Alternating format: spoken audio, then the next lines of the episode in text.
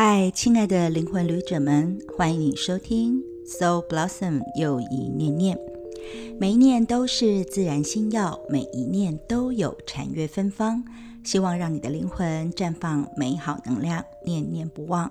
我是以西友谊，在优一念念这 Pockets 当中呢，我主要就是要借由一些影剧、书本。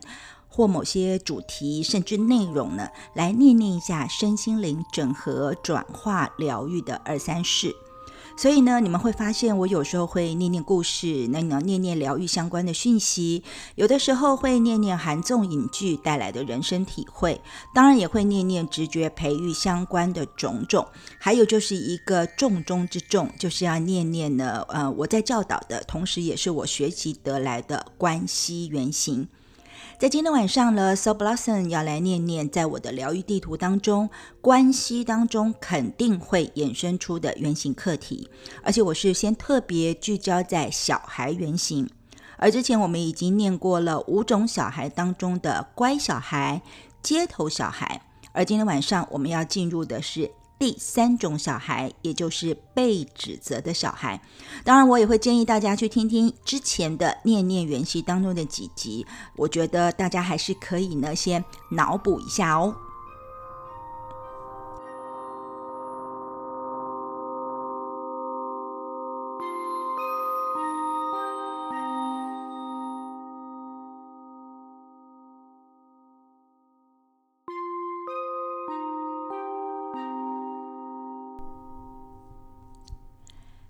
在关系中，与我们的人格特质相关的心灵原型，或者是说存活模式当中，我们其实可以先大致上分为四个比较重要的类组，就是情感类组、思想类组、行动类组和欲望类组。而每一个类组呢，都会有一个共通的原型，也就是每一个人大家平等的都会有的那个人格特质。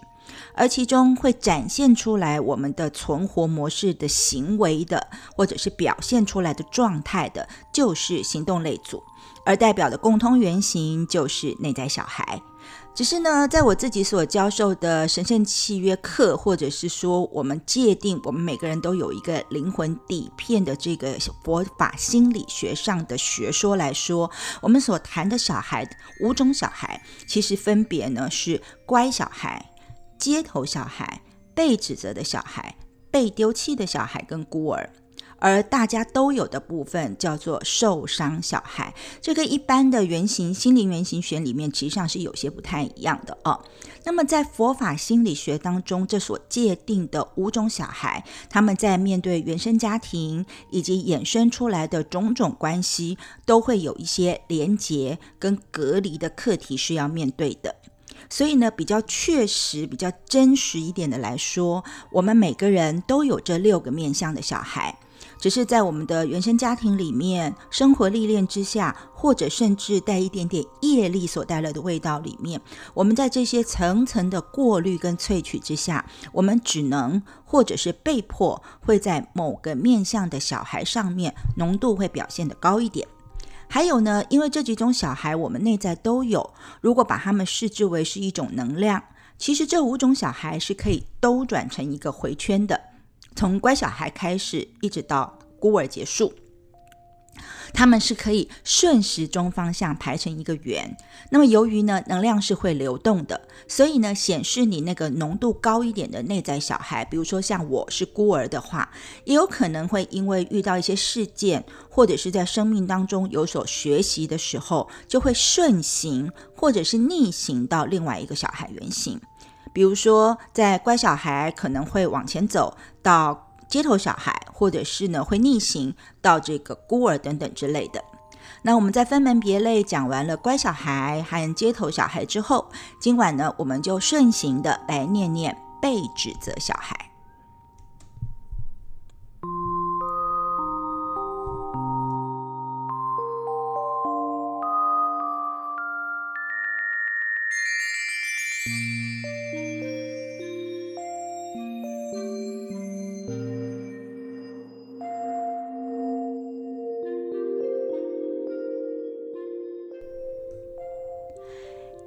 念念每种小孩之前呢，我觉得我还是得先提纲挈领一番，就是把我所谓的佛法心理学当中的这五个小孩的理论基础呢，要再一次的跟大家说明一下。其实呢，在佛法心理学的学习当中，我们每个人基本上都带着所谓的三毒，就是毒药的毒，或者是我们可以说是三种恐惧。而这三种恐惧会导致我们的意识变得盲目，会让我们在想法上面走不出来。所以呢，我们就要把问题反照回到自己，我们才能够看到说，为什么我会有这样的恐惧？那这个问题的来源是什么？所以呢，在带领大家去理解这个部分的时候呢，不妨大家可以现在呢，呃，先听听，跟着我做一些练习。我会问出几个问题，然后你想想你自己的答案哦。所以呢，你不妨想想看，说在你的生命当中有哪些事件或者是什么样的时刻，你会觉得有危机或者是有危险。比如说，你会觉得呃，看到什么东西会觉得有危险，或者是你想到你曾经经历过什么样让你觉得有危机感的事情哦。然后想到这些危机跟危险之后，你通常会做一些什么事？你会有一些什么行动或什么准备，或者在想法上面会有些什么调整？然后呢，你也可以感觉一下，说在你在做这些危机跟危险的这些所谓的准备动作的时候，你的身体或是你的能量是一个什么样的状况，或者是你的感受。接下来呢，你可以去想想说，如果你必须要跟某些人建立关系，一旦跟某些人建立关系之后，你会想要改变对方什么？那你为什么要改变那些东西？你是想要改变他的讲话的习惯，还是改变他做事情的步骤，还是你要改变他的一些思想或价值观、概念等等之类的？然后你去想想看，说如果你的改变，你想让他做的改变成立了，你会得到什么样的安全感或者是价值？那其实呢，这几个问题，如果你自己呃一个人好好的去反复想想，或者是说你可以找你的两三个伙伴，跟你个性非常不同的人一起来跟你互相扮演，然后互相彼此思考、感受跟学习的话，你或许就可以比较具体的一点感觉到自己的恐惧的来源，或者是恐惧的特质。那在佛法心理学当中，我们对于生存或者是存活的感觉，或是我们觉得要生存的这个味道、这个样子呢，实际上是源自于我们的三种毒素，也就是三种恐惧。那如果以专有名词来说，它就是贪嗔痴哦。但是呢，这个三毒转到个人的角度来看，其实他们是我们的一些，比如说像怕失去的恐惧，因为怕失去，就是因为你贪着嘛，你会想要抓得很紧，所以你就很怕失去它。那因为生活当中有很多的期待，所以呢，这个贪着很重的，怕失去的恐惧很重的，就会排挤一些不如我们想象的，或是我们不想要的一些现象，所以就会进入一种很无知、很无名的状态。那另外呢，嗔吃贪嗔吃的吃吃就是一个觉得我会不圆满。或是我会不齐全，我会不如他人，所以呢，其实代表着是我们一种没有价值的感觉哦。所以呢，其实贪嗔痴三毒转到个人的角度来看，就是一种怕失去的恐惧，还有怕被拒绝的恐惧，以及怕没有价值的恐惧哦。所以怕失去、怕被拒绝、怕没有价值，是我们个人生命品质的一个基础。那因为从这三种恐惧出发，我们会产生很多。多的行为模式，那我们会把这些基础呢盖成一个我们个人的一个喜欢的味道，或者是我们组成的成分。那从这个个人的成分就会衍生出我们的人格特质，而我们每个人都有这样的人格特质。而在佛教当中，我们学习的就是这五种小孩的人格特质，这是一种存活模式啊。所以呢，在佛法心理学当中说的这五个小孩的人格特质，其实是建立在所谓的五浊，就是五种染浊或五种混浊的东西。这个五浊跟西方的心理学分析的理论其实不太一样哦，因为在西方的心理学是说，我们遇到了生活上的一些问题，或者是一些人事物的一些遭遇，我们才会造成某种人格特质，但是呢，佛法就说了，他说不是只有生活造成的，也不是只有你原生家庭的问题，是你与生俱来，你在出生一来到地球上就带有这五种染浊的盲点，而这种染污呢，会让你以为生命就必须要是那样子的，所以我就必须表现出某种人格特质。而这种五浊呢，分别叫做劫浊哦，劫就是打劫的劫，劫难的劫，劫浊、见浊、烦恼浊、众生浊跟命浊。那你可能会觉得这些字眼有点太难懂了，所以呢，我就尝试用一点比较现代化一点的词汇来试着去让大家可以理解它。那从第一个浊开始叫做劫浊嘛，哦，劫就是时间的意思。因此呢，你会有执着，就是你会比较执着于过去或过去式的感觉，就是你的小时候、你的胚胎的记忆，或者是你的上辈子等等之类这些感觉，或者是呃执着于某些感受或者是味道。那比如说像你可能跟你的伴侣吵架，然后你就会开始翻旧账哦。那这一类型的人，就是这个执着的人，对于生命连结的关系非常的重视，所以这是我们之前说过的乖小孩的一个源头。而第二种呢，叫做见着，就是呢见解的见，意思就是你会执着于某种关于善与恶、是与非、黑与白的某些观念，而呢，这是我们说过的第二种小孩，也就是街头小孩的源头。而第三种叫做烦恼着哦，就是会执着于某种情绪，不愿意呢尝试一些新的做法或者新的场合，因为很怕受伤害。所以呢，这是我们今天要讲的被指责小孩的源头。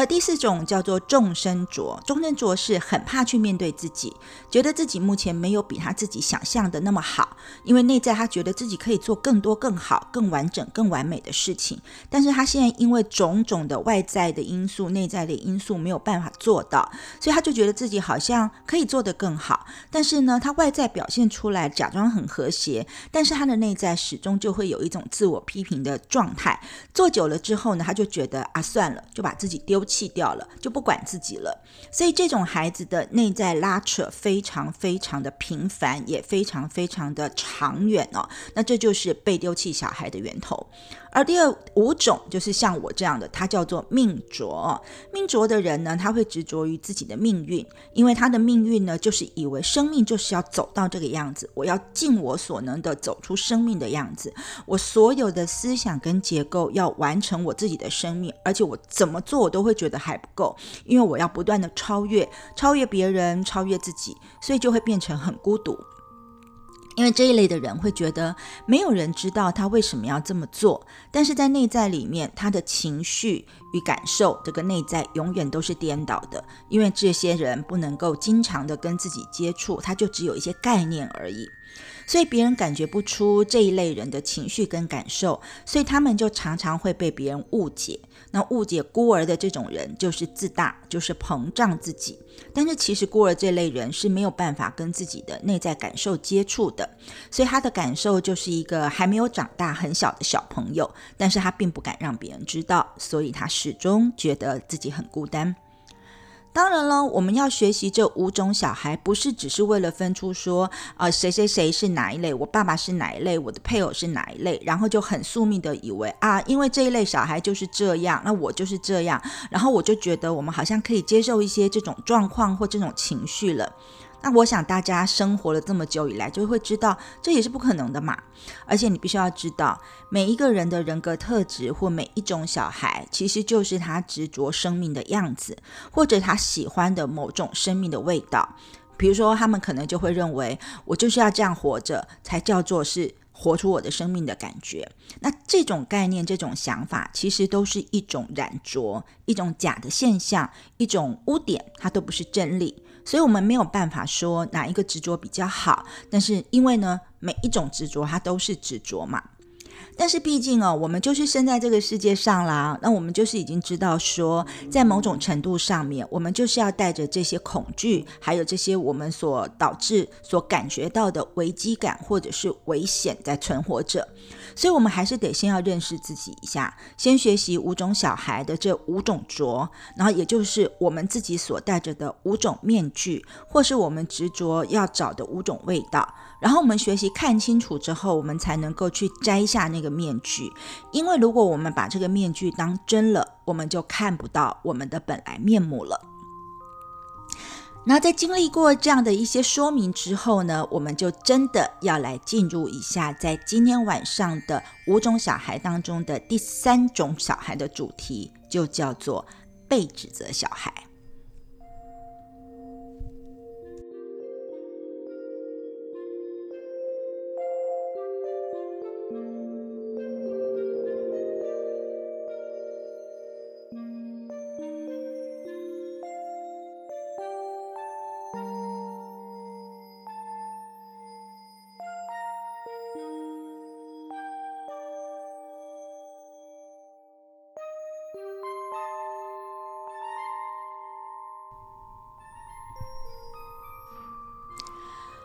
回到 So Blossom 念念关系原型内在小孩当中的被指责小孩，终于我们要进入被指责小孩了哦。被指责小孩呢，顾名思义，你就会知道他就是被指责嘛，所以他从小就被指责，而且活在这个被指责的框框当中，他不能够拥有自己的想要，不能够拥有自己的想法，所以他一直被规范，被缩得很紧，而且在框框里面走不出来。再来，因为他从小就被指责，所以他对他的父亲、母亲没有一个很深的感情交流，所以他也没有办法表达自己的感受。再来，因为他也没有这样跟其他人连接过的经验，所以叫他去跟别人连接也是很困难的，所以他只能站在一个指责或者是被指责的角度来看待自己的世界。所以被指责的小孩小时候通常都有被忽略、没有被看到、被父母亲在感情上面没有连接的课题，所以他永远都活在一个我就是被疏忽的、我不重要、我不如别人的这种感觉里面。而被指责的小孩就需要非常长的时间才能相信别人，而他这种反应呢，会让外面的人觉得说，其实被指责的小孩不关心别人。但其实并不是这样的，他也很需要被连接，只不过呢，他选择的是一个等待的方式，就是等待别人去连接他。但是在越等待的过程当中，被指责的小孩就会觉得，是不是我就是不重要，所以你们就是看不到我，所以他还是会出现一种呃被指责，就是指责别人或者是指责自己的能量。但是这一类的小孩，如果找到了一个他所谓的兴趣，就是他觉得哦。在这个里面，我可以看到我自己。我觉得我可以呢，在这里面活得很好。他会把他的兴趣当成是唯一一条可以救命、可以维生的一个绳索一样，他就会抓得很紧。所以你可以看到，被指责的孩子，如果找到一个他自己喜欢的兴趣或嗜好，他会很细腻的进入，而且会非常懂得他所有的来龙去脉、结构，还有这些呃深深浅浅的各种的知识，或者是各种的这种趣味或元素。但其实真正的快乐，就是那个嗜好、那个兴趣的快乐感，它并不见得会有。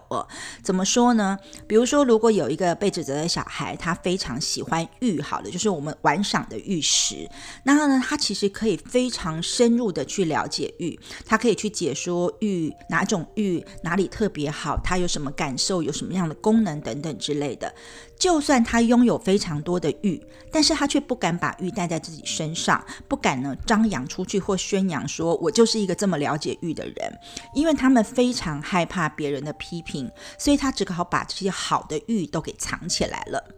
因此，你可以知道，被指责的小孩他会展现出一种很稳重、很懂得保护自己的样子。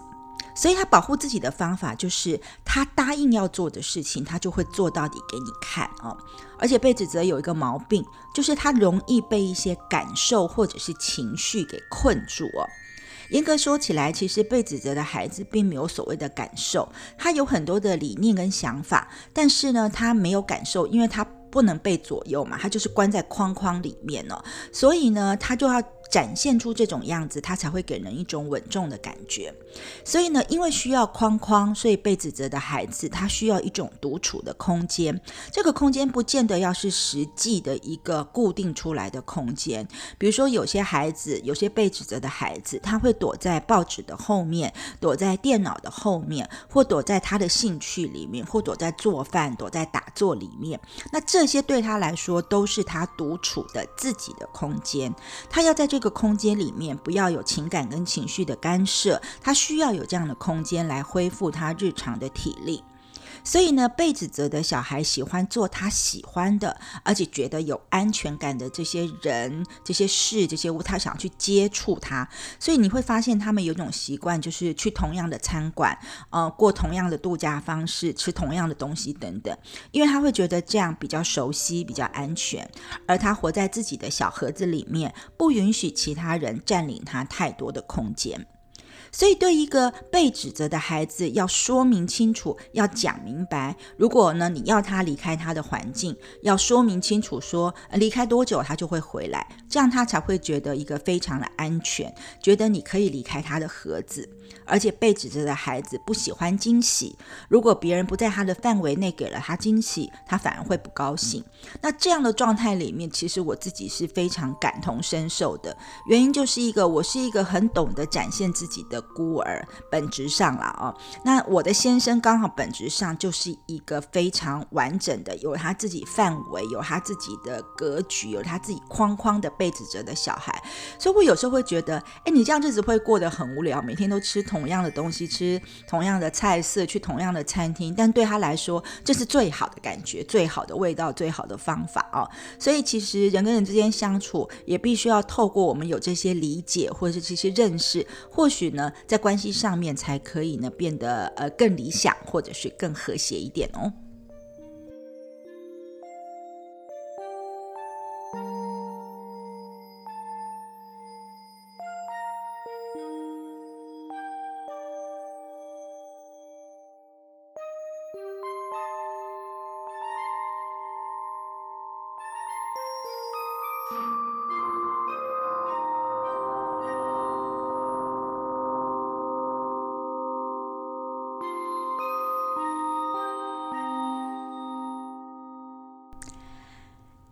续来念念原型当中的五种小孩。我们之前有说过，这五种小孩其实是一个回圈，或者是可以说是一种互相整合的能量流。所以从上一个小孩，也就是街头小孩，我们开始可以走到被指责的小孩。然后，但是很奇妙的，我们通常是会先走到被指责小孩的阴影面。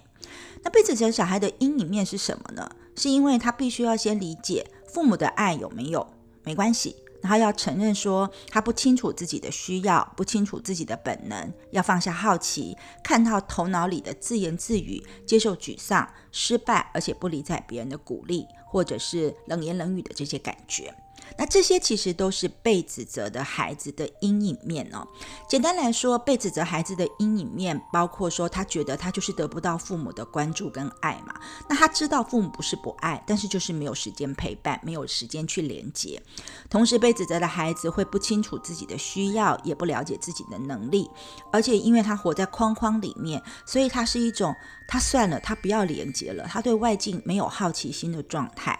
但是他关在那个框框里面，他又没有办法为自己做决定，所以就常常会陷入一种自怨自艾，或是感觉自己沮丧、愤怒。赌气的这种情绪里面，而且他的情绪是忽冷忽热的，他甚至是不表达情绪出来的，因为他没有得到父母亲的鼓励，所以他就会用这种指责自己的方式来压迫自己，所以他最大最大的生命感觉就是觉得我不够好，我没我没有办法让别人看到我的一种羞耻的感觉哦。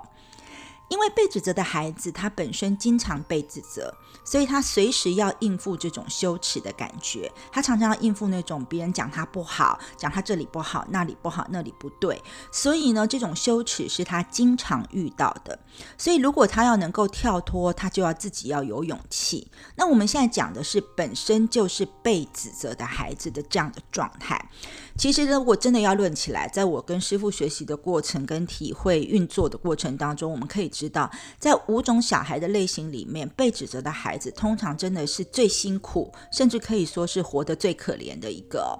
因为被指责的孩子本身没有得到父母的关注跟爱，那他不是父母不爱，而是因为父母没有时间，没有太多的时间陪他，或是没有陪他的时间呢。所以呢，他们的父母给予他的爱，通常就不是一种感情的交流。流大部分都是一种物质上的提供，比如说就是买个玩具给他，让他可以安静下来；买一本画册给他，让他可以在那边画画；或是买一个什么东西给他，就是让这个孩子能够安静的下来，坐在那边做自己的事。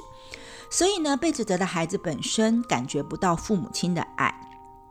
当然，我们会说，这父母亲有没有爱他，还是有啊。但是你就会发现，他大部分呢都是用物质的东西来呈现。所以呢，被指责的孩子会觉得父母亲对自己的关心不够，他会觉得，哎，你们给我的爱不是我想象中要的啊。我想要的是坐在爸爸的腿上，或想象妈妈可以抱着我。我喜欢被大家亲吻啊，被牵手一起走着。可是呢，我想要的这些都没有得到，所以呢，他会感觉他自己没有得到爱。那这些玩具。这些东西对他来说并不怎么样，也并不重要哦。那因为呢，他常常觉得自己被父母亲丢着，然后呢，也没有被鼓励，那也没有被带领，也没有被连接，所以被指责的孩子常常是自己不知道自己要什么，也不知道自己不要什么，因为没有人去跟他说这个好吃你要多吃一点，或这个不好吃你不要吃，就没有人跟他讲这些东西，所以他完全不清楚自己的感受或喜好。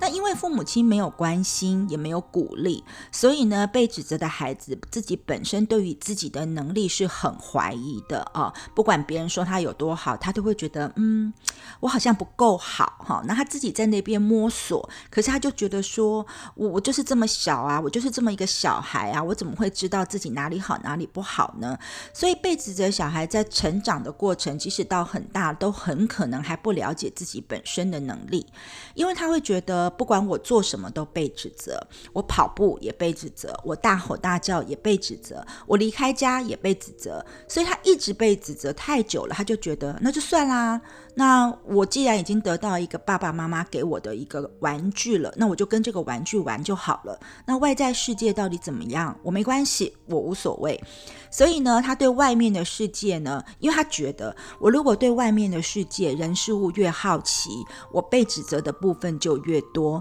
所以他就不管了。别人家的孩子怎么玩，刚开始都还会有好奇心，后来他觉得被骂久了，他干脆就待在自己的屋子里，不要出去了，待在自己的框框里，不要出去了。但是他放在框框里面闷太久了，他也会知道。到底是玩好还是不玩好，他也搞不清楚；是出去好还是不出去好，他也没办法做决定。那这样的孩子就会关在这个框框里面，开始生闷气，而且大部分的时间是在生自己的气，在自怨自艾，而且常常提不起精神。那这种沮丧的生闷气的情绪跟愤怒呢，就是一种。你们要我玩又不让我玩，我要做什么这个也不行，那个也不行，所以他就会觉得有很沮丧的感觉，然后他就会带着一种愤怒出来。那为什么是愤怒呢？因为他觉得哦，我哭也不行，我哭也会被指责，我笑也不行，我发脾气也不行，所以他唯一能够做的事情就是生闷气或者是赌气。那因为他不知道怎么样去处理或释放或平衡他的情绪，所以呢，他自己对于别人的情绪或反应也是一种忽冷忽热的感觉。因为他搞不清楚状况，为什么别人可以生我的气？那他也不知道自己到底犯了什么错，那做了什么错？然后呢，他到底要理你还是不理你，也讲不清楚，他也不会讲理由给你听。因为被指责的孩子，他根本也不知道自己的感觉是什么，所以当他出现这种情绪不稳定的状态。的时候，我们就会觉得它是一种忽冷忽热的情况。但其实被指责小孩子的内在感觉到的是什么？他唯一感觉到的是你们都没有在乎我，所以我也不要理你们了。但是他外在所展现出来的方式，就是一句话，就是呃，你们。不知道，我这个也不知道，我那个也不知道。那很多的反应都是拒绝、拒绝、拒绝。那如果你打到他的心了，他也不愿意讲出来，他会把自己躲到他的房子盒子里面去，因为他怕说他讲出来了，你又指责他，所以他干脆不讲好了。所以被指责小孩主要的问题是在于，因为他从来没有得到父母的鼓励，所以他大部分的概念就是，嗯，不要说比较好，说出来大家都会不好意思，所以他对自己对别人都是这个。样子的。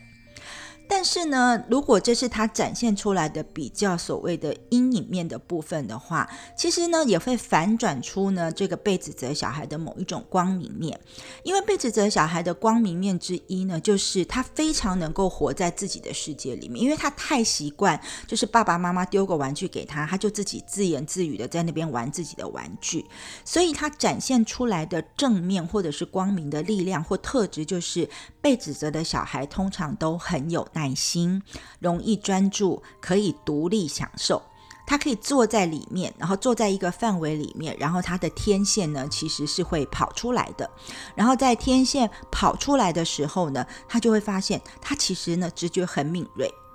因此，如果我们换个角度来看，如果呢这个被指责的孩子有一点点勇气，那他的正念跟他的天赋是会被催发出来的，他就可以比较不会被外在他所设想到的这些情境或状况而影响，他可以不容易被分散，他可以专心的做出很多很专精的事情出来。因为被指责的小孩从小就被训练不准分散精神，不准出去，不准离开。所以呢，如果我们有心要带领这种被指责的孩子的特质的人走出来，我们就必须要像我刚刚说的一样，要跟他说明的很有道理、很有次第、很清楚，让他们可以理解说这个逻辑、这个次第是怎么样，他会觉得很安全，他才愿意走出来。所以，如果逻辑不清楚、次第不清楚、顺序不清楚的话，他就会觉得。哦，你一定是在带某种情绪化的字眼，在带着我走，那你在指责我，所以他绝对不会跟你走的。所以你必须要很清楚、很明了效果、很明了内容、很明了架构，而且要把这些东西通通跟被指责的小孩说明白，他才有可能愿意跟着你走出来。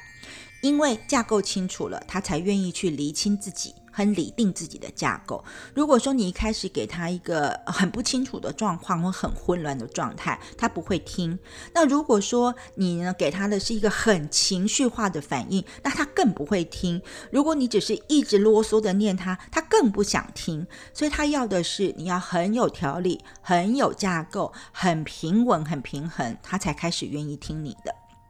那你这样听起来会不会觉得，这样的被指责的孩子跟我们以前说过的乖孩子，其实表现上看起来很像，就是他们都很有耐心，可以陪伴人，而且呢，我们常常会搞错这两个小孩哦。但是其实如果你仔细看一下，还是有差别的，因为乖孩子他想要陪伴人，他可以陪伴很久，可以陪伴的很有耐心。但是如果他跟你做连接，而你不理他的时候，他的耐心就不见了。所以乖孩子没有办法一个人在那边做事，因为呢，他的耐心、他的陪伴是要有对象的。但是被指责的孩子呢，因为他常常就被撂在那边，所以他可以自己在那边呢，就弄啊弄的，自己可以组织起来，他很多事情都可以自己一个人做，他是真的很有耐心。然后呢，乖小孩要的是跟父母有互动，而被指责的孩子跟父母其实上是没有互动的。所以呢，父母如果把一样东西给被指责的孩子，被指责的孩子就会很领命，像领旨一样，就会自己去做，他根本不需要跟父母亲在一起。但是乖小孩就不是这样了。还有呢，就是好奇心了。虽然我们每个人都会有好奇心，每一种小孩都会有，但是被指责的孩子，他的好奇心并不是一种大局面的好奇心，他是针对一个小东西的好奇心。他的好奇心会跟别人不同，他不是要去看大家要做什么，而是要去看呢某一个大机器、某一个大范围里面的某一个小部分的小螺丝钉是做什么用途的。他的好奇心会非常的专注。就好像他带着一个放大镜一样，所以如果这样来看哦，乖孩子或者是前面讲过的街头孩子，他们呢关心的都是大的局面的。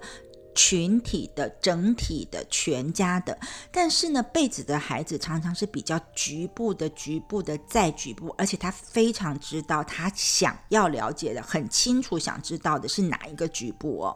所以你就会发现说，其实我们在看这些孩子的时候呢，并不是只是要把他们分类而已，因为我们是要懂得呢，怎么样去跟这样的孩子去产生互动跟联系，尤其是对我这种所谓要接触各式各样不同孩子。的助人工作者来说更是这样。那比如说，像我对于被指责的孩子，也是因为呢，我的先生就是被指责，所以我反而在这个部分上面呢，在理解这个部分跟跟他相处的方法里面呢，我才学会了说，哦，原来我去跟他发情绪是没有用的，我去跟他呢，呃，说这些所谓的下任何的指令，或者是下一些很主动的这些所谓的强迫是没有用的，我就是要好好跟他讲，现在程序。是什么？时间是什么？为什么要这么做？你当他解释清楚的时候，他才有可能走出我觉得他的舒适圈，因为我觉得是他被关在里面，但是他自己觉得在那里面是他最好的状态啊。所以呢，这是一个在不同的孩子互动之间很有趣的一个议题跟状况哦。那当然呢，关于被指责小孩的光明面，还有其他的相关特质还有很多，所以我呢，我们就要留待在下一次的 So Blossom 里面继续念念被指责。